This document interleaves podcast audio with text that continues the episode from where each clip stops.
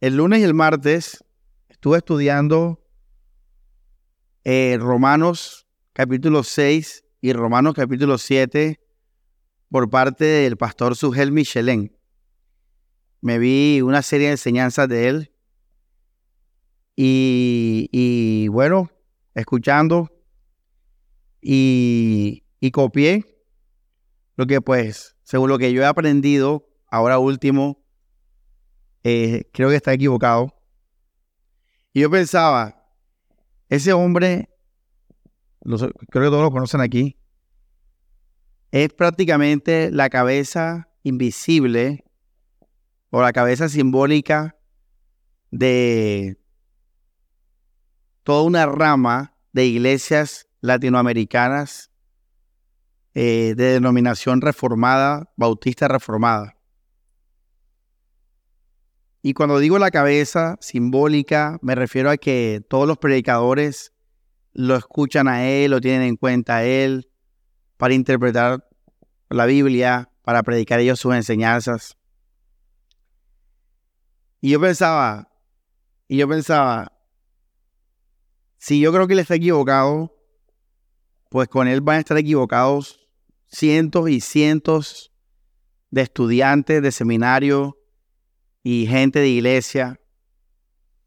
Y por eso, iglesia, tenemos una responsabilidad de poder formarnos y poder testificar o mostrar la alternativa del camino del camino correcto del evangelio. Y para eso les dije el domingo, ustedes tienen que prepararse.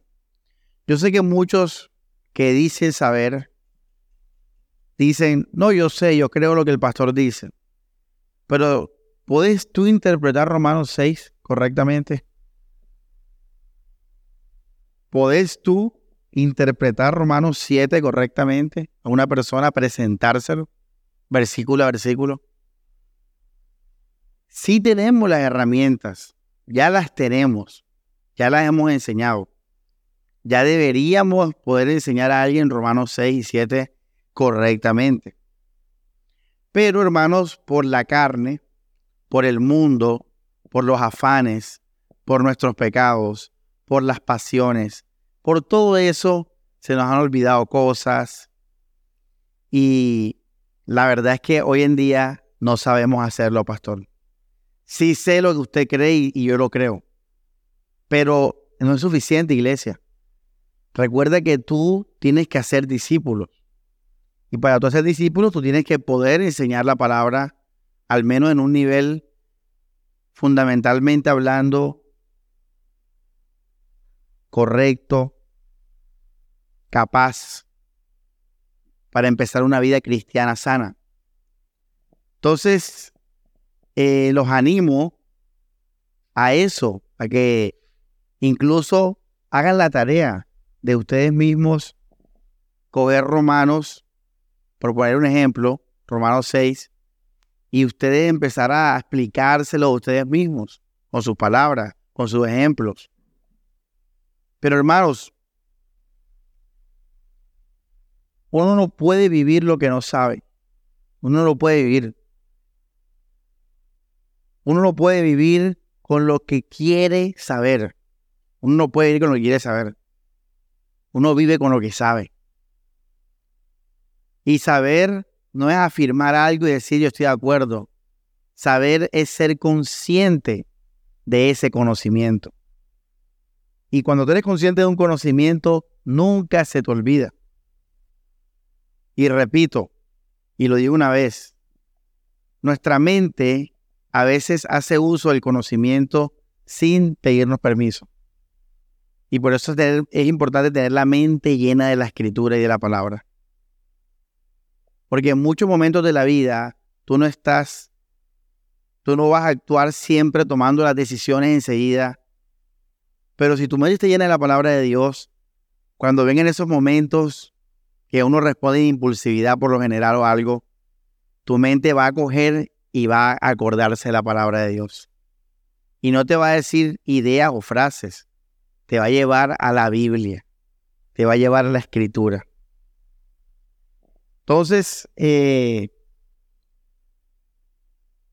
los animo a eso, a que cuando incluso entre ustedes entrédense. No es solamente, no, yo creo esto, yo no creo esto, eso no es suficiente, sino saber los conceptos. Porque esto es así, porque esto es asado. Por ejemplo, eh, en Romanos 7, eh, toda la parte que habla del de que lo que no quiero hacer, eso hago, el pecado que muere en mí, toda esa parte. Muchos dicen que aquí Pablo está hablando de Adán, de Adán, Adán el, el de Génesis, que está hablando de la experiencia del Adán. Otros dicen que se habla del estado de un no cristiano, en este caso de Pablo cuando no era cristiano. Y lo que yo creo que es, es que es la experiencia de todo cristiano. Fíjense que en la teología hay tres caminos para interpretar este pasaje tan fundamental para la vida cristiana. Ahora, fíjate que como digo, la iglesia no está de acuerdo con esto. Unos predican Adán, otros predican el hombre no creyente y otros predican el hombre creyente.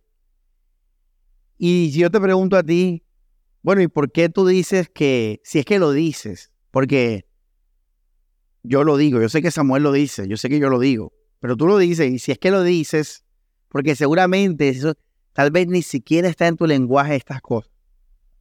tal vez en tu cerebro no está ese lenguaje de el viejo hombre o el, o el cuerpo de muerte o el, o el pecado que muere en ti. Tal vez ni siquiera estás manejando ese lenguaje que deberías hacerlo, porque ese es el lenguaje de la palabra. Sin embargo, suponiendo que tú lo, lo, lo manejes, y yo te pregunto, ¿tú qué crees que es? Bueno, la respuesta correcta sería, bueno, según lo que hemos aprendido, pastor, es el tercer, la tercera opción. Bueno, bien, eres, eres una oveja de esta iglesia.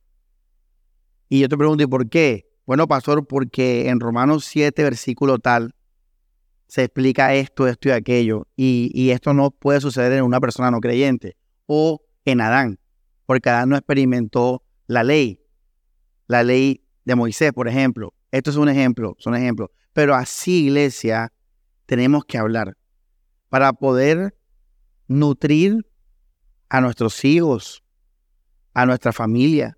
No que el hombre es el sacerdote del hogar, que no sé qué y tal. Que, que edifiquémonos, que no sé qué. Se hace con este lenguaje. Y como digo, cuando tú vas conociendo estas respuestas, y tienes todo este conocimiento fundamentado con la misma palabra, entonces ahí puedes creer de verdad y vas a vivir de verdad la palabra del Señor. Entonces, los animo a eso. Creo que una de las cosas que más digo yo siempre es estudien las enseñanzas, estudien las enseñanzas. Porque va a venir la prueba, iglesia, va a venir la prueba para tu vida. Y lo único que nos va a salvar es que nuestra vida esté fundamentada en la roca, en la palabra de Dios.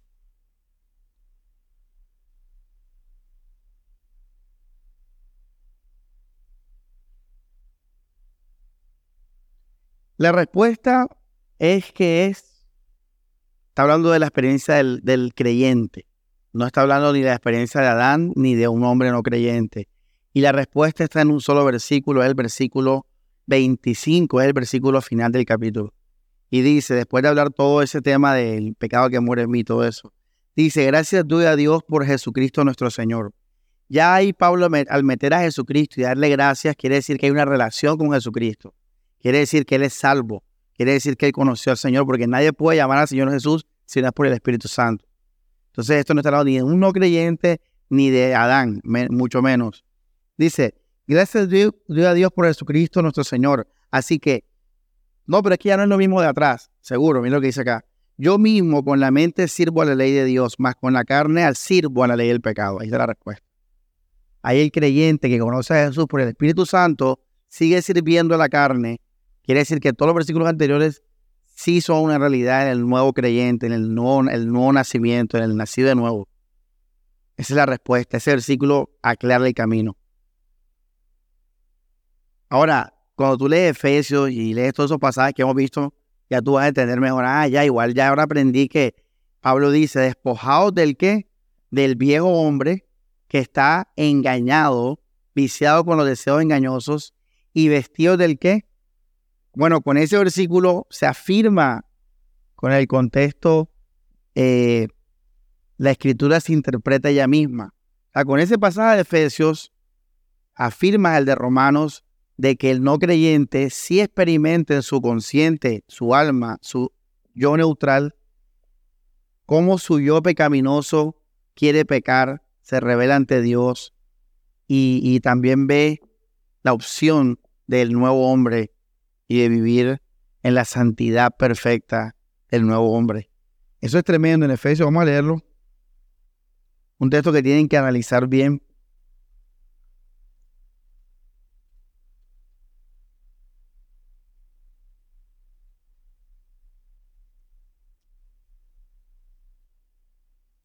Capítulo 4, versículo 23 dice, y renovaos en el espíritu de vuestra mente y esto es tremendo porque la renovación ocurre ¿dónde? En la mente, no en el cuerpo. Ya sabemos que el viejo hombre, y ahí está el cuerpo en esa área, todo eso está contaminado y caído vil. Dice, y vestido del nuevo hombre, miren qué importante esto, que es creado según Dios en justicia y en santidad verdadera. Esto es importante, porque la santidad verdadera habita en el nuevo hombre en el nuevo hombre. Cuando tu yo neutral está en el nuevo hombre, entonces es partícipe de los beneficios de la santidad.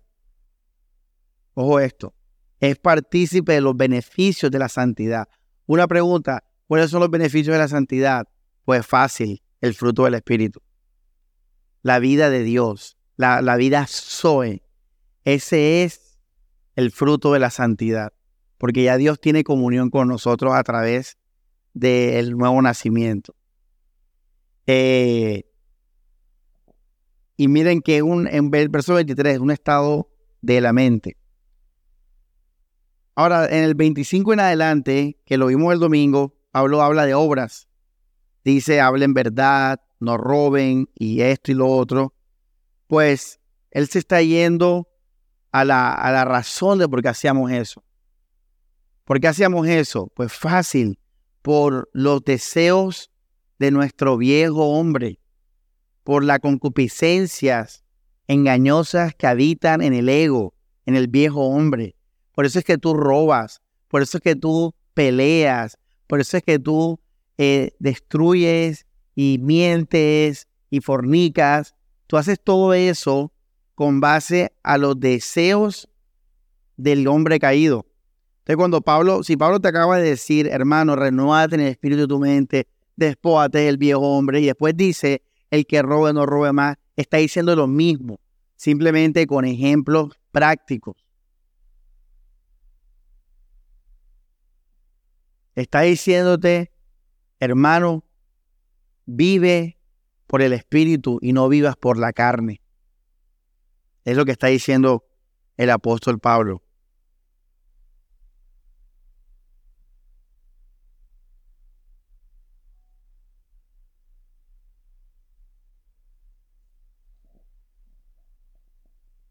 Es en, este estado de la mente, hermanos, donde el creyente ora, donde el creyente ruega, donde el creyente pide,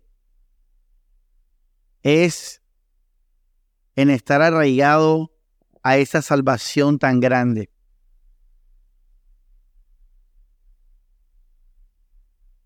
Cuando oramos y rogamos y pedimos, estamos rogando no por obras, sino para ser más de Cristo, para morir, digamos, más a nuestro orgullo. Oramos por eso. Aquí donde, donde uno ruega y, le pide al Señor conocerlo más. Y le pide al Señor que nos, nos ayude a, a entender las cosas, que, que tome nuestro corazón y le dé reposo, que descansemos en la esperanza bienaventurada. Toda la oración del cristiano, recuerden, y el ruego y la petición, está en esto, en esta área, porque la batalla se vive en esta área. Es una batalla, porque es una batalla, porque tu yo neutral todos los días es seducido, es arrastrado, es adoctrinado para que crea de nuevo en el mundo, crea de nuevo en el pecado, crea de nuevo en el ego, crea de nuevo en las cosas terrenales. Y este bombardeo es diario, hermanos y viene por Satanás, los demonios, la carne y el mundo. Entonces, todos los días es una batalla, porque tu yo neutral recibe esas, esas, esos, esas flechas. Por eso la persona que tiene su hombre espiritual debilucho, páinate, está perdido. Y por eso Pablo dice que el que se encuentre en pecado, ¿qué hay que hacer con él? Restaurarlo. Porque está totalmente alejado de su vida espiritual. ¿Qué dice Pablo? Dígame qué es lo que apaga los dardos del maligno. ¿El escudo de qué? De la fe. El escudo de la fe. Entonces, cuando nosotros estamos pensando en esa salvación, en el Señor, en su palabra, en sus mandamientos, en sus promesas, cuando estamos con la mente en eso y cuando vienen las tentaciones, porque repito, van a venir diariamente. Pastor, las tentaciones para pecar. No, no, no sea tan superficial. Sí para pecar, pero es más profundo que eso. Recuerda que ya aprendimos qué es lo que la carne quiere, qué es lo que el pecado quiere. ¿Qué quiere que haga el pecado? No es tanto que peques o no en obras, es que vivas para Él, para el mundo, que no le des gloria a Jesucristo. Esa es la, el ataque y la tentación. Por eso Pablo dice que nos guardemos de las filosofías. Me acuerdo que todo esto lo estoy repitiendo, lo estoy repitiendo para reforzar, para que lo, lo, acomodes mejor, etc. Entonces, cuando vienen todas esas cosas, hermanos, ahí uno viene y confía, uno declara la palabra del Señor, uno reprende si quiere reprender, porque la palabra de Dios es verdad y toda palabra de hombre sea mentirosa. Entonces, todo eso lo haces para estar renovado en el espíritu de tu mente. Sin embargo, iglesia, para entonces hacer un puente la prédica del pasado del domingo, sin embargo, nos toca vivir en la tierra. Nos toca. Y es aquí donde muchos fallamos. Y repito, hay extremos. Hay gente que dice, Hércules, vámonos para el monte, vámonos a despojar de toda tecnología y dediquémonos a sembrar y a leer la Biblia. Y eso existió en la historia de la iglesia. Muchos aquí es donde fallamos cuando ya nos toca porque nos toca vivir terrenalmente.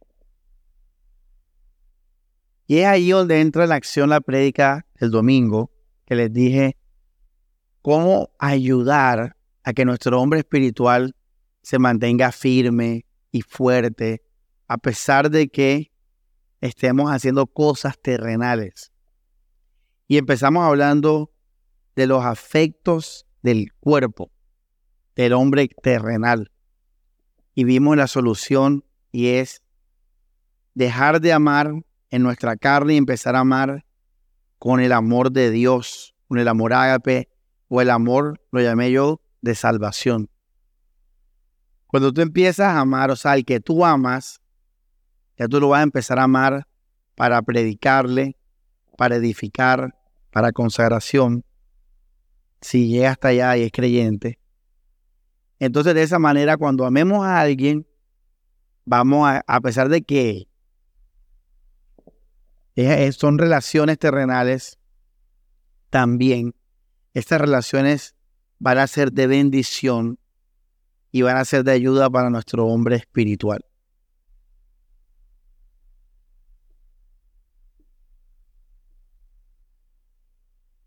Y viene el tema, hermanos, ya eso fue lo del domingo, para hablarlo de hoy.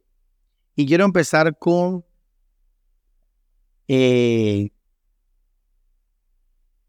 con la que es la santidad, la santificación.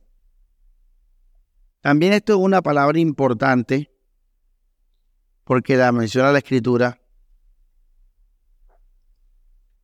¿Qué es la santidad y qué es la santificación?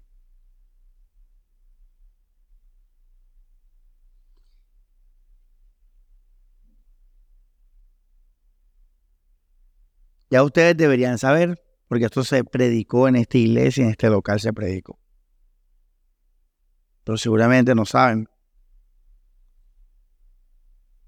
Lo que les dije, pero tienen que saber el concepto bien.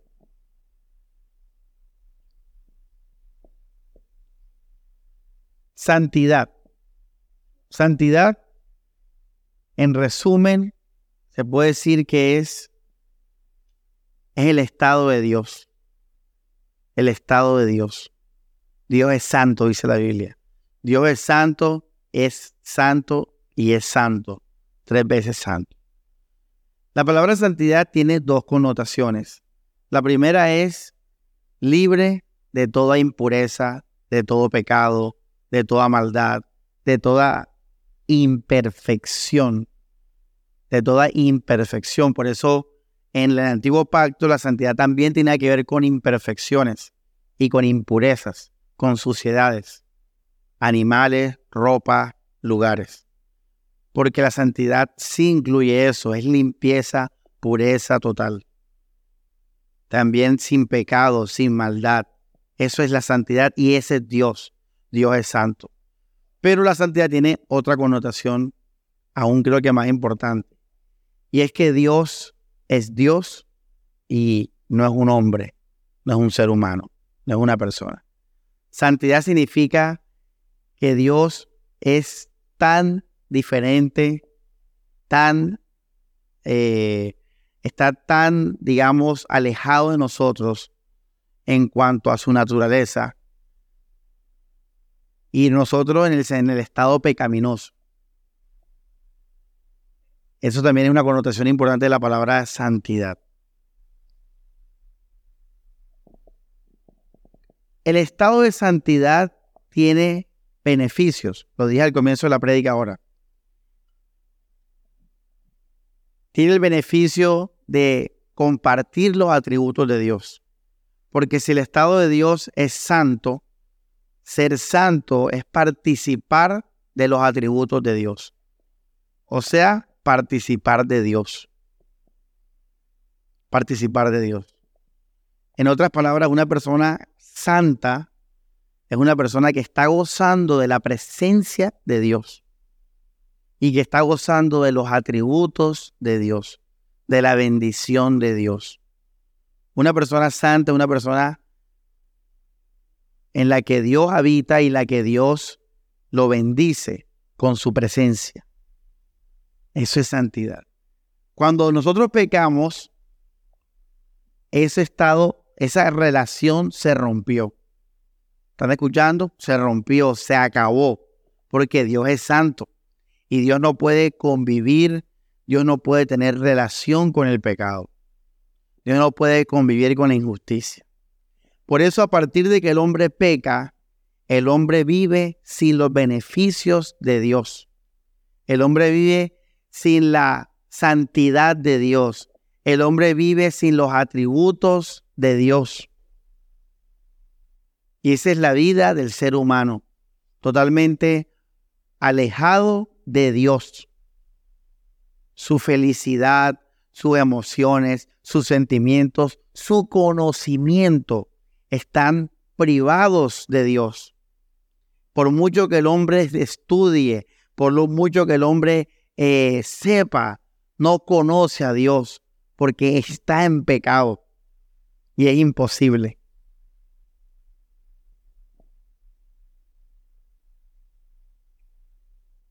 Cuando Cristo muere, Cristo toma, espiritualmente hablando, el pecado de toda la humanidad, de todos los que han nacido en la historia, los que nacerán.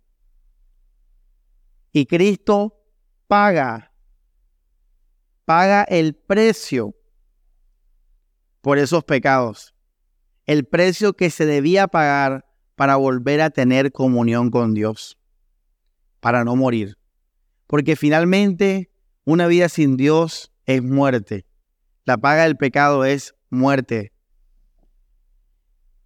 Cristo hace eso y tú me dirás, pero pastor, ¿por qué tuvo poder eso? Tuvo poder por dos razones. Primero, porque quien murió fue Dios mismo. En otras palabras, hubo un poder sobrenatural, un poder divino involucrado en nuestra salvación. No fue una persona normal que murió en la cruz. Fue el mismo Dios que murió, que pagó el precio por nuestros pecados.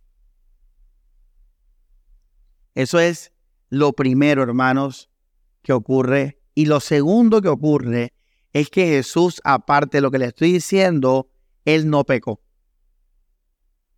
Quiere decir que ligado a lo anterior, Jesús gozaba de un poder único, porque Jesús fue santo.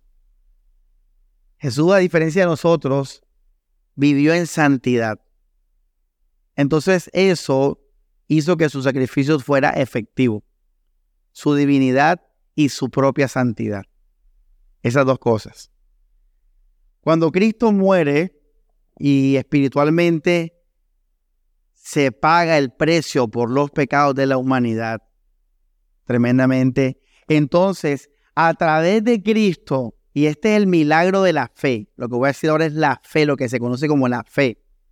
Entonces, a través de Cristo Jesús, el ser humano puede gozar del estado de santidad porque Dios, a través del sacrificio de Jesucristo, entonces nos puede dar vida a nuestro espíritu como seres humanos. Este es el don de la fe, lo que acabo de mencionar. La fe es esto que acabo de decir. Es que un ser humano pueda gozar de Dios por medio de Jesucristo. Esto es el don de la fe. Entonces, cuando esto ocurre, este milagro ocurre, esta buena nueva, esta es la buena noticia, esta bendición, esta paz, esta locura también para algunos, el Evangelio es locura para algunos. Entonces el ser humano común y corriente puede gozar de manera milagrosa de Dios, a pesar de que todavía está en un mundo caído y está en un cuerpo caído. Pero este beneficio solo se da a través del Espíritu. No se da a través de las emociones, a través de los sentimientos, a través de la ropa, a través de la comida, a través de los sentidos. No se da de esa manera. Por eso el creyente se enferma, le da dolor de cabeza, le da rasquiña, le da cualquier cosa del cuerpo. Por eso el cristiano se puede sacar sangre. Por eso el cristiano puede morir de una manera, digamos, sangrienta. Y por eso el cristiano también a veces peca. Todo esto ocurre, pero es porque eh, la salvación no vino por medio de eso. Y muy importante lo que estamos hablando ahora, la santidad no vino por ese medio ni a través de ese medio. Hay iglesias y como la religión judía que entendían y entienden la santidad en las cosas materiales, en, en los lugares, en la ropa, creyendo que eso va a traer algún poder, algún soy. Y nada, no han entendido el Evangelio todavía. No están en el don de la fe, sino en las obras. Entonces, hermanos, la santidad es el estado, es de la divinidad. Vamos a ponerlo de esta manera. La santidad es la participación de la divinidad.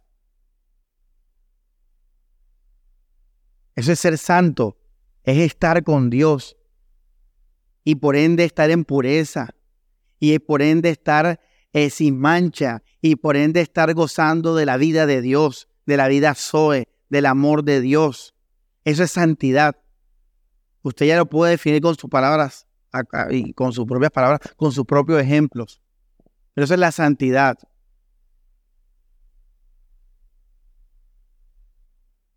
Es estar con Dios. Santidad es estar con Dios, participar de Dios. Participar con Dios. Vivir con Dios. Estar en Cristo, estar en Dios. Santidad por ende es ser puro, sí lo es. Santidad por ende es estar sin pecado, sí lo es.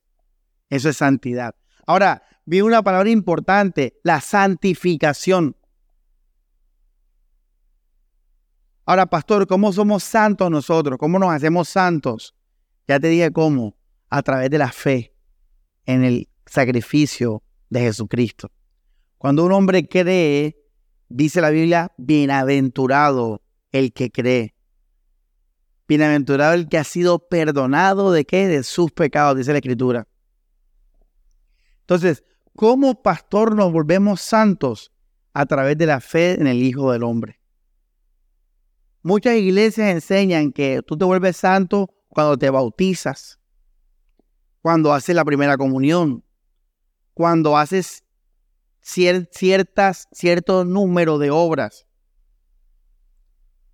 Miren que la Iglesia Católica le da ese título a ciertas personas que en su vida acumularon muchas buenas obras de caridad. Y dicen, bueno, vamos a beatificar a la persona y vamos a llamarla santa o santo. Pero la Biblia no dice nada de eso. La Biblia dice que santo es aquel que por medio de la fe ha recibido el don de la salvación por Jesucristo. Por eso Pablo, mira este texto de Efesios, vamos a leerlo de nuevo, es tan importante porque Pablo está diciéndote, vamos al capítulo 6, 4, versículo 23, eh, y renovaos en el espíritu de vuestra mente y vestidos del nuevo hombre que es creado según Dios. O sea, es santo. Antes que Pablo diga la palabra santidad, tú la puedes deducir, porque es, es de Dios, es divino. Y dice, en justicia y en qué? Santidad verdadera. Pero lo interesante es que te dice que hagas eso aun cuando en ti, ¿qué dice el versículo 22? En cuanto a la pasada manera de vivir, despojado del viejo hombre. Eso es lo interesante.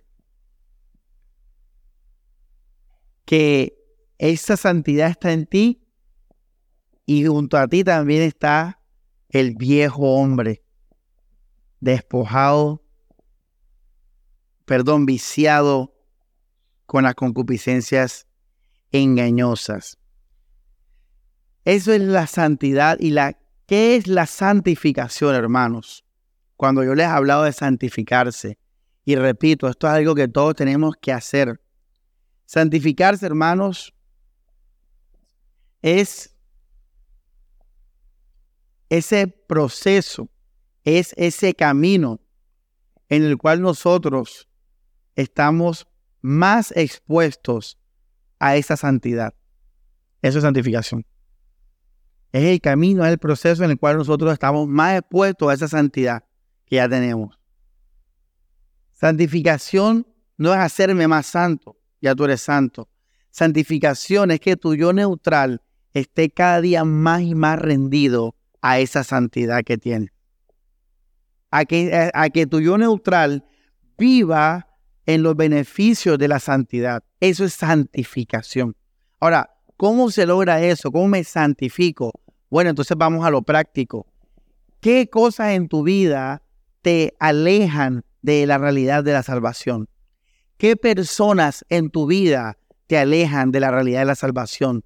¿Qué cosas, qué situaciones, qué pensamientos, qué sentimientos? Entonces, cuando tú te das cuenta de que estas ideas que estas personas, que estas situaciones te están arrastrando a vivir por el mundo y por la carne y por el pecado, entonces tú dices, voy a dejar de pensar en eso.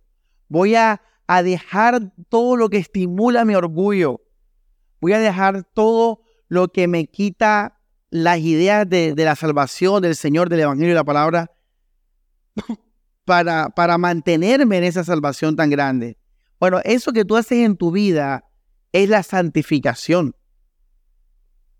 Es un proceso mental porque tienes que luchar con tus pensamientos, pero también es un proceso muy práctico, porque entonces tú, y es lo que dice 2 Corintios 7, vamos a leerlo. 2 Corintios 7, capítulo 1, eh, digo, capítulo 7, versículo 1 dice, así que amados, esto es brutal, brutal, dice, teniendo tales promesas, ¿cuáles promesas? Pues la vida de Cristo, la vida de la salvación, dice, limpiémonos de toda contaminación de la carne y del espíritu, perfeccionando la santidad en el temor de Dios. ¿Cómo yo perfecciono mi santidad? O en otras palabras, ¿cómo esa santidad gobierna mi vida? ¿Cómo esa santidad se hace más fuerte en mi vida? ¿Cómo esa santidad rige, eh, influye en mi vida? Cuando la Biblia habla de perfeccionar la santidad, no está hablando algo diferente al Evangelio, está hablando que simplemente esa santidad gobierne tu ser, guíe tu ser, inspire tu ser, dirija y todos los sinónimos que tú puedas decir. Ahora, ¿cómo hago eso yo, pastor? Pues fácil, ahí lo dice, quitándote todas las inmundicias de la carne y el espíritu. ¿Por qué dice carne y espíritu? Hermanos, porque hay cosas del cuerpo de nosotros que nos están tentando a amar el mundo. Hay cosas del cuerpo de nosotros que nos están arrastrando a no confiar en Dios y confiar en esta vida. Por ejemplo, los placeres. El placer de la riqueza, por ejemplo. O sea, es algo material que hace que la gente viva, ame este mundo. El, la riqueza, por ejemplo. Entonces, eh, todo, lo, de mi cuerpo que me arrastra la idolatría. En el caso de Corintio, la fornicación. Que Pablo habla de la fornicación y habla de la idolatría ahí mismo, ahí, ahí, en el mismo pasaje. Es lo mismo, hermanos.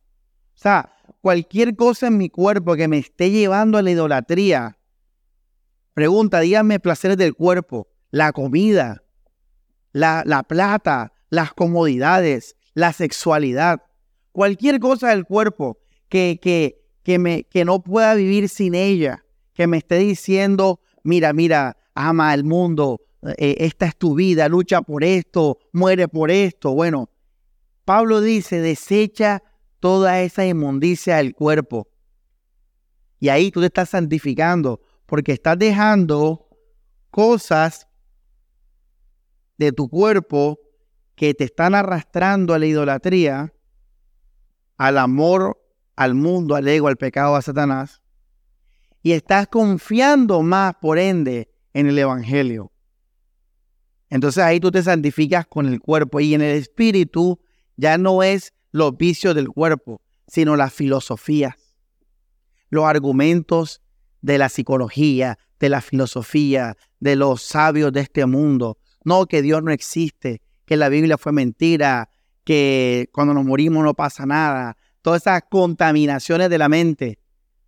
Eh, nadie perdona, todos, todos somos unos egoístas, todas esas ideas, todo lo que sean ideas que te lleven a, a olvidarte de la salvación y del Evangelio, también tienes que desecharlas. Entonces Pablo dice, hermanos, sabiendo que tenemos tales promesas, desechemos. Ahora, repito, en esto no solamente está la batalla espiritual diaria, sino que está la oración y el ruego del creyente.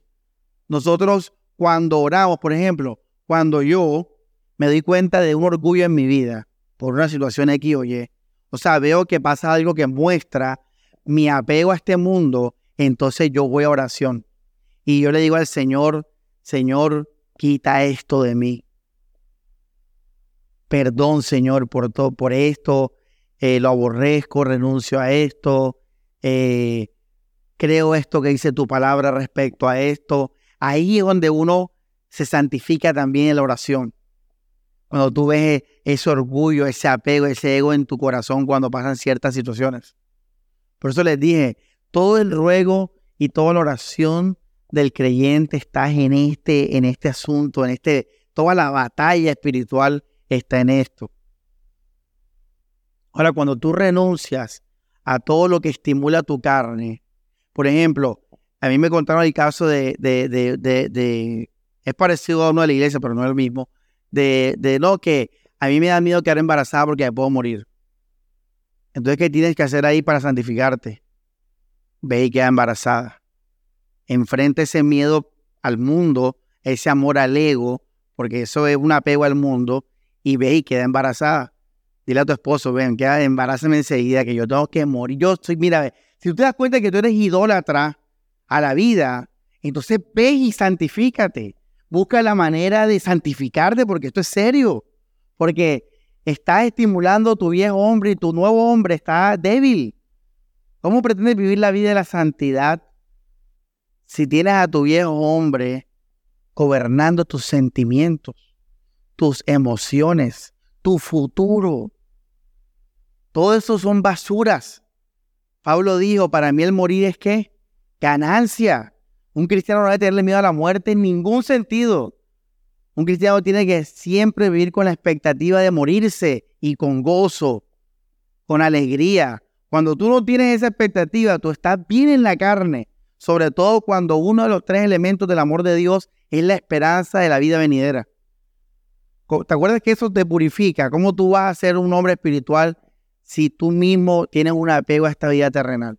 Entonces, cuando Pablo dice, santifícate, hey, en verdad, santifícate, haz lo que tengas que hacer, deja lo que tengas que hacer. Por eso voy a la prédica de esa, que no se engañen a ustedes mismos. No se engañen en Gálatas 6, ¿se acuerda? Dios no puede ser burlado. El que siembra para su carne cosechará corrupción, más el que siembra para el espíritu cosechará vida eterna. Entonces, esa fue la predica muy famosa, valiosa. Escúchela de nuevo. Examínate y deja lo que tengas que dejar, que sembraste y esto y lo otro, para vivir la vida de Dios. Para andar en qué? En nueva qué? Vida. Para andar en nueva vida. Entonces, eso es la santidad y eso es la santificación.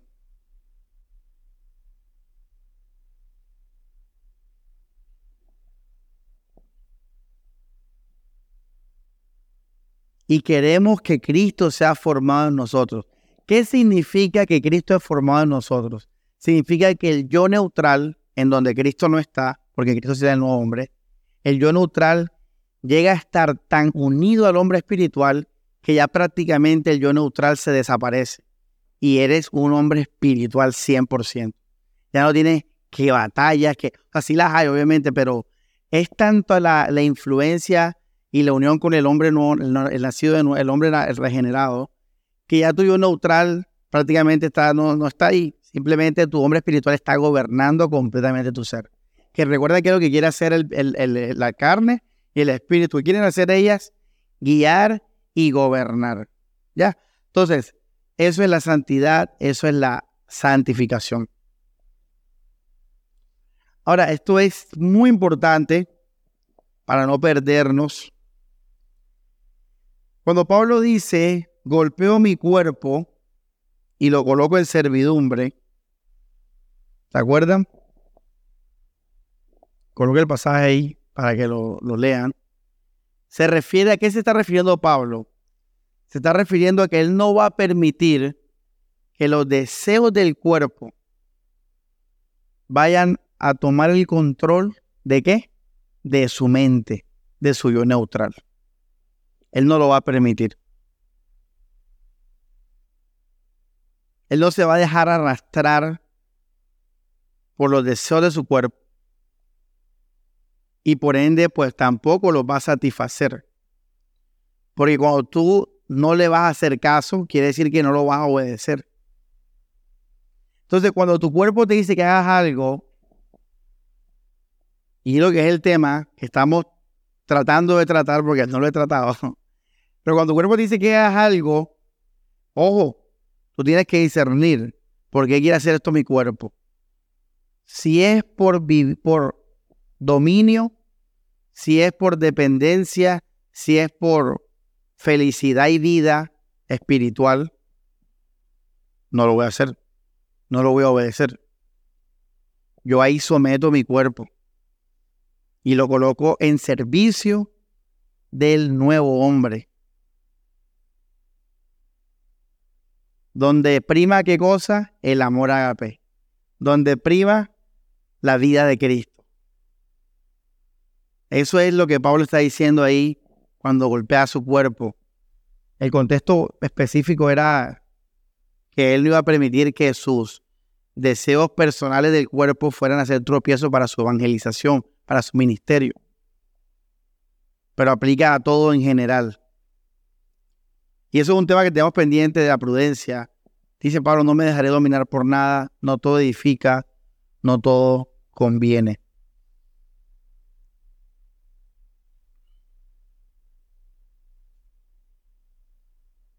¿Qué es una persona endemoniada? Vamos aquí como una yapita aquí. ¿Qué es una persona endemoniada? Una persona endemoniada es lo opuesto a que Cristo se ha formado en ti. Es una persona que el pecado, porque el pecado es lo que viene de Satanás y va destruyendo el cuerpo de la persona y el alma de la persona, es cuando el poder diabólico, o sea, cuando el poder demoníaco toma tanto poder en la vida de la persona que su yo neutral perdió totalmente alguna influencia, alguna decisión.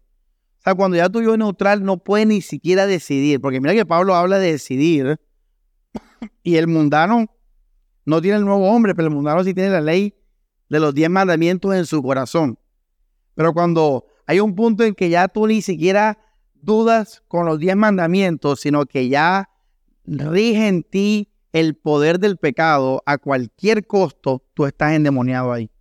Tú eres endemoniado. Un endemoniado es una persona que es completamente cautiva, esclava del mal, del pecado. Ahora, fíjate que un endemoniado puede ser un filósofo intelectual, puede ser un adivino, no necesariamente una persona botando baba en el cementerio. Un endemoniado puede ser un, homosexual, un homosexual eh, dirigiendo la, la the parade, como es el desfile. Un, un, profesor de universidad puede ser una persona endemoniada. Una persona exitosa en los negocios puede estar endemoniada. El, el, la persona eh, que está endemoniada es cuando ya el pecado rige totalmente su vida y la persona no tiene ni siquiera la opción de, de pensar eh, eh, la, ley de Dios o, algo así, nada de eso. Ahora, obviamente ya la Biblia nos habla de que el, pecado eh, y los demonios que van de la mano tienen personalidades, tienen deseos personales, tienen formas, pensamientos. Entonces, según sea el demonio, pues esa persona va a ser. Va a ser. Mira que la Biblia dice que, que Pablo reprendió un demonio de la mujer adivina. Y la mujer dejó de adivinar. Entonces, créeme que tú andas con más gente endemoniada de lo que tú te imaginas. Más gente endemoniada de lo que tú te imaginas.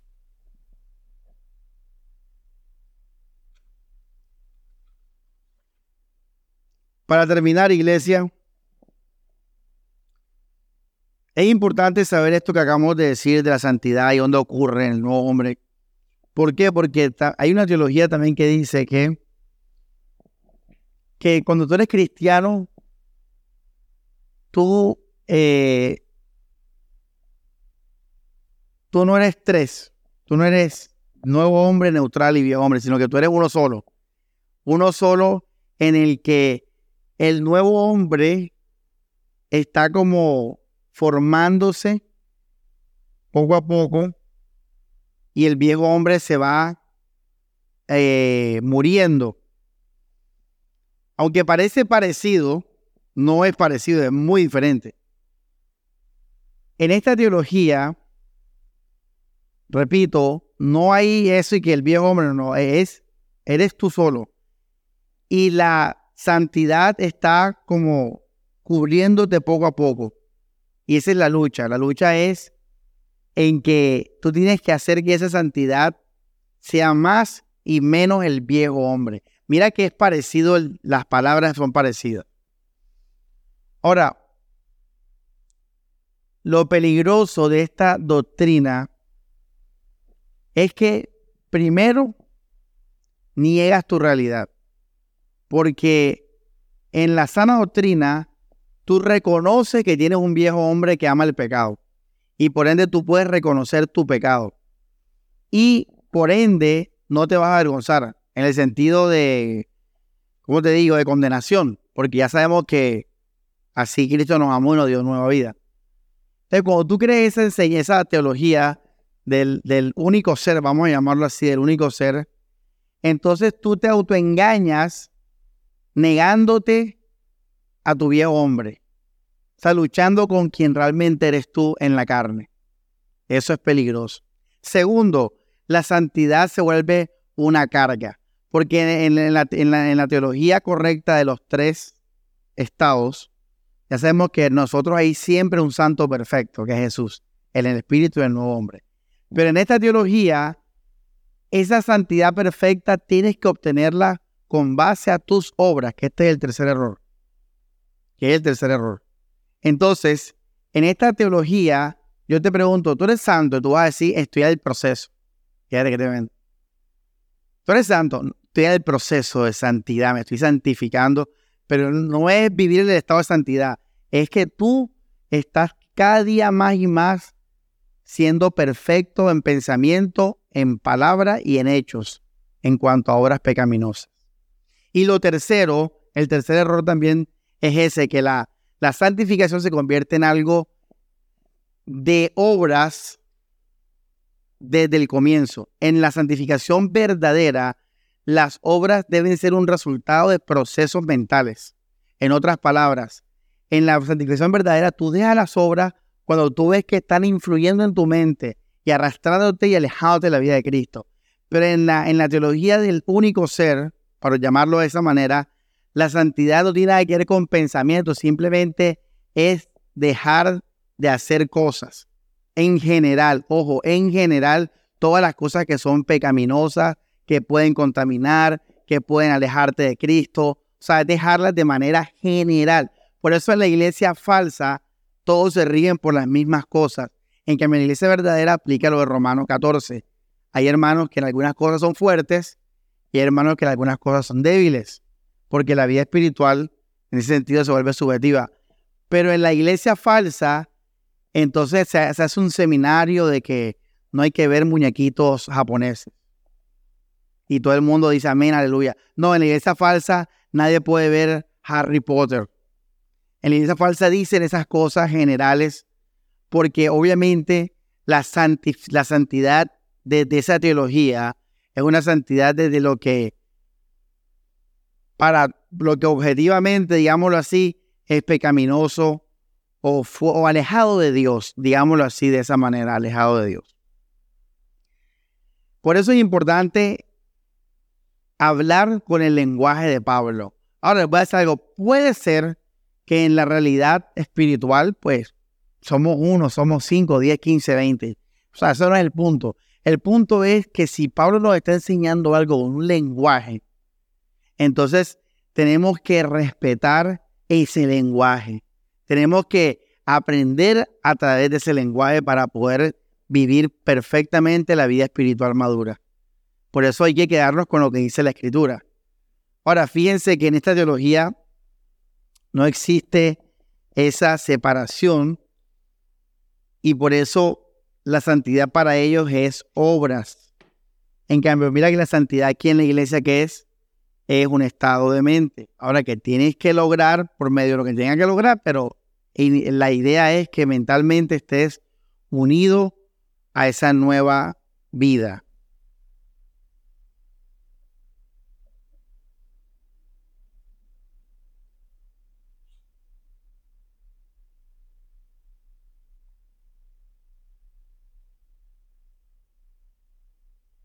Por eso, fíjense qué interesante. En la teología verdadera, en la teología sana, cuando se peca, se peca. Dice Pablo, peco. ¿Se acuerdan? No, lo que no quiero hacer, ¿eso qué? ¿Eso qué? Hago. Y cuando tú pecas, ¿tú qué vas a hacer? Reconocer que ese fue qué? Tu viejo qué? Tu viejo hombre. En la teología sana, tú no tienes ningún, ningún escándalo. Tú sabes que en ti hay un viejo hombre que peca, que todos los días quiere pecar. Entonces, ¿qué pasó? ¿Por qué pecaste? Pues pecaste porque hay un viejo hombre en ti. Por eso pecaste. Y ya tú sabes que eso no afecta tu estado de santidad. Entonces, en la sana doctrina, el pecado no tiene poder sobre el yo neutral en cuanto a condenación. Al menos que le creas. Al menos que le, que le creas al pecado. Por eso lo está en la mente. Pero en la teología del ser único, cuando tú pecas, como ya no existe que el viejo hombre, sino que eres, es una lucha entre quién va a tomar el control completo de la estatua, del ser, en que es parecido, ojo, no, ojo, que pastor parecido, parecido, ya te dije, por eso es difícil. Cuando, cuando en la, teología esa peca, ¿quién peca? Pecas tú. Pero pastor, te acabo de decir que en el otro que también pecabas tú. Sí, pero tú tu viejo hombre tienes tu nuevo hombre santidad y tu yo neutral participa de esos beneficios por medio de la fe. Pero en la teología esa del, único ser, cuando pecas, no es que peca tu viejo hombre, pecaste tú y tú eres un rebelde contra Dios. Y tú eres un blasfemo contra Dios. ¿Y qué tienes que hacer en esa teología? Cuando tú eres un rebelde contra Dios, ¿qué tienes que hacer? ¿Qué hace un rebelde contra Dios cuando peca? ¿Qué tiene que hacer? José, arrepentirse, llorar, eh, avergonzarse, porque pecó contra Dios. ¿Ya ves? En cambio, cuando tú pecas en la teología correcta y tú pecas acá, tú no vas a hacer nada de eso. Pastor, pero usted ahorita mencionó que en la oración uno se arrepiente de cosas. ¿De qué dije yo? De tu orgullo, de tu idolatría, de tu egoísmo. Si ves la diferencia, es parecido pero es diferente, porque lo uno es de obras externas, lo uno es de prácticamente la ley de antes. En cambio, el camino del Evangelio es un camino que va al corazón, que trabaja el corazón, hermano. Por eso es parecido, por eso es difícil, pero es diferente, hermanos. Cuando un cristiano en la sana doctrina peca, Simplemente ve el pecado que hay en él, ve, puede ver muchas cosas, pero al mismo tiempo le da gracias a Dios porque nos, nos dio el poder de la salvación aún en medio de nuestro cuerpo de muerte. Y ese amor lo que lo va a hacer a él es inspirarlo y darle fuerza. Y si él en su corazón ese pecado mostró en el orgullo, idolatría, falta de amor o incredulidad, pues va a rogar y arrepentirse de eso. Pero él, él va a hacer eso si ve que hay ese problema en su corazón y en su mente. En cambio, en el otro, en la teología del ser, cualquier pecado que usted cometa, usted es un rebelde. Cualquiera que usted cometa, usted es un rebelde, usted es un blasfemo, usted es un sucio. Por eso tienes que arrepentirte y avergonzarte y volver a los caminos y no volver a hacer eso nunca más y todas esas cosas que ya conocíamos.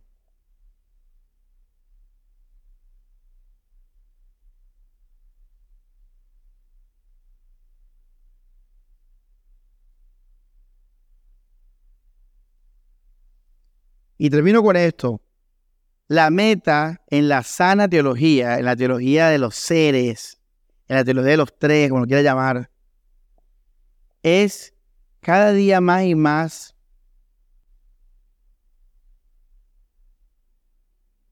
ser llenos y guiados de la vida soy, de la vida de Dios. Esa es la meta de, nuestra santificación. En la, en la teología falsa, la meta es vivir una vida perfecta, como Jesús la vivió. Y por eso habrás escuchado eso en algunas prédicas o frases o libros, yo qué sé. No, que hay que vivir como Jesús vivió, o hay que ser como Jesús, Jesús, o qué haría Jesús y ese tipo de cosas que está abunda en la iglesia evangélica. En la teología falsa, tú tienes una meta y es ser como Jesús. Pero no en el sentido correcto de la palabra, sino en el sentido de perfección. No, hermano, no soy perfecto, pero hay que aspirar a eso. Hay que, hay que llegar a eso. No, Señor. En la sana doctrina, porque tienes la perfección en ti, ya tú eres perfecto, ya tú eres santo. Entonces el llamamiento es a disfrutar de ese poder,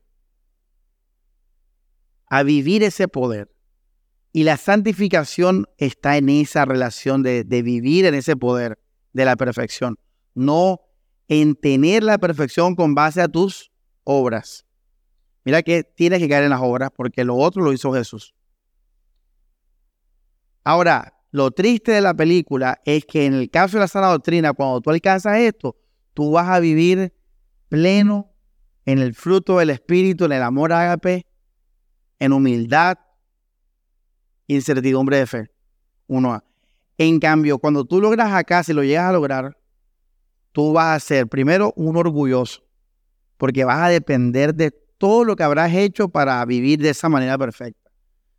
Vas a ser orgulloso. Segundo, le vas a tener miedo al pecado.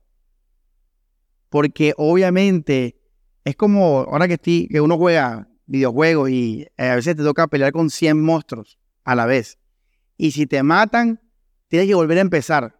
Entonces, cuando ya tú vas por 90 monstruos y faltan 10, tú estás asustado jugando. Así me pasa. No me, que no me maten, porque me toca volver a empezar. Entonces, esa gente, como ya tiene 90 grados de santidad, le tiene mucho más miedo al pecado. La sí, pero mucho más miedo, porque saben que si pegan, le toca empezar abajo. Entonces, crea una vida psicorrígida frente a las cosas mundanas, vamos a decirlo, si no pecaminos, sino mundanas. Y, y, crea ese, y, la Biblia dice que ya no somos esclavos del pecado. No sé por qué vivimos tanta, con ese miedo al pecado. Cambio, en la sana doctrina, tú no le tienes miedo al pecado. Para nada. El pecado no te puede quitar lo que Dios te dio. Nunca te lo puede quitar. Sí puede arrastrar tu mente a engañarte. Es diferente. Pero el pecado no tiene, no se enseñoreará de vosotros. Brutal. Porque habéis muerto a la ley habéis muerto a las obras. Ahora todo es por fe. Nada nos separará del amor de Dios en Cristo Jesús. Entonces, en el caso de la doctrina, el fruto va a ser libertad del pecado, poder de Dios, vida, soe, fruto del Espíritu y libertad. No tienes miedo a nada. Todo lo que dejas de hacer o lo que sea es por conveniencia, por, por practicidad, por consagración. En cambio, en la, en la falsa orgullo, miedo al pecado, vida psicorrígida y por ende no vas a tener el fruto del Espíritu. O sea, no vas a vivir en ni vas a vivir en paz espiritual, sino que todo va a depender de tu esfuerzo y de tus obras. Y esa va a ser tu recompensa.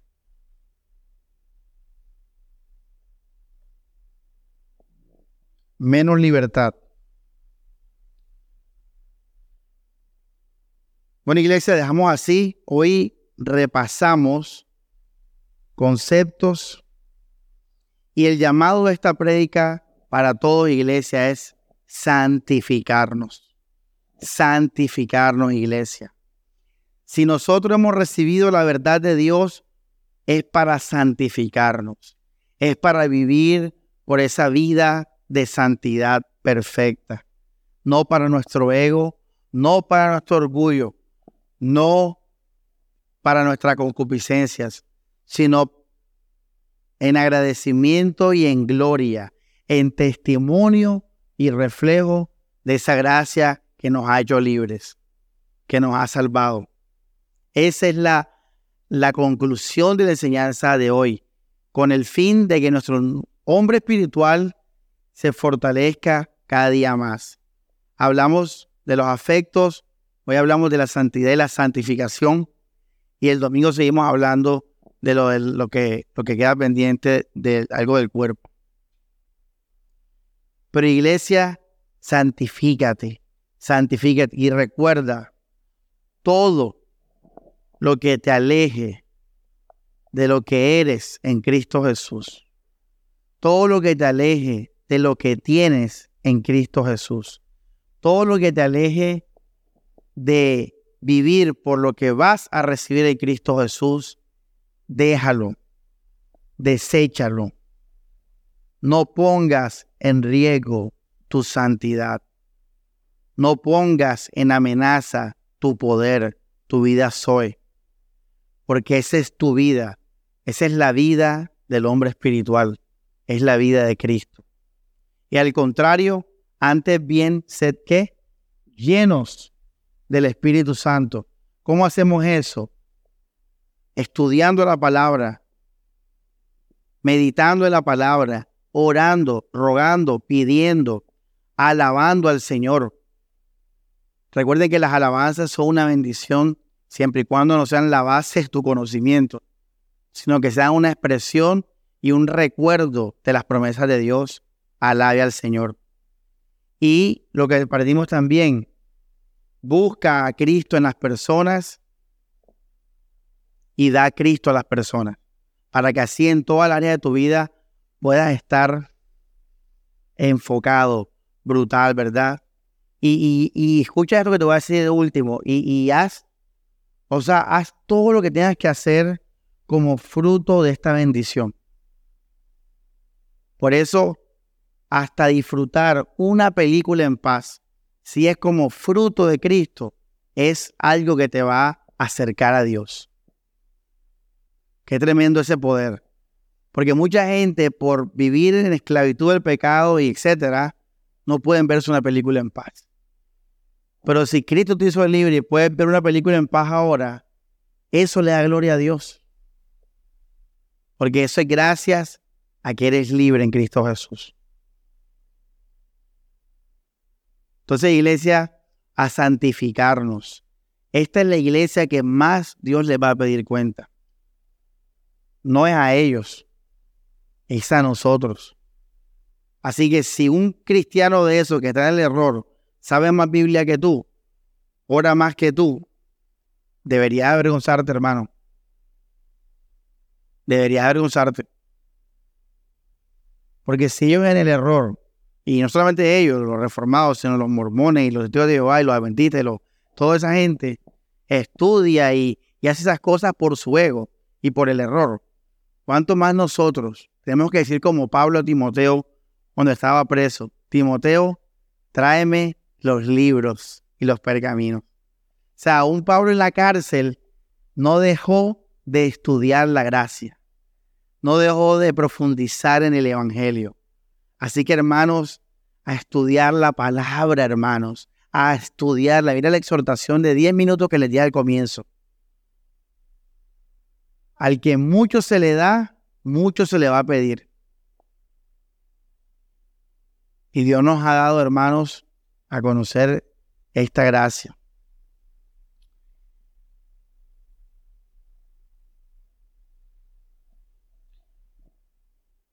Bueno, hermanos, Espero que hayan entendido, porque la diferencia es sutil. Vamos a orar. Dios Padre, te agradecemos, Señor, por tu palabra. Toda la gloria es para ti, Señor. Toda tu palabra es para tu gloria, Jesucristo. Señor, llévanos al entendimiento de estas cosas, para vivirlas, para predicarlas, Señor. Y te pido, Dios, que todo el que quiera conocerte te conozca, Señor. Sé que así va a ser, por eso pensé en decírtelo, porque tú estás dispuesto a darlo todo para aquel que te busca de todo corazón, Señor. Por eso, que la iglesia se anime a buscarte de todo corazón, Señor. Gracias por esa salvación tan grande. Gracias por este llamado a vivir, Señor, en ella todos los días. Para tu gloria, amén y amén.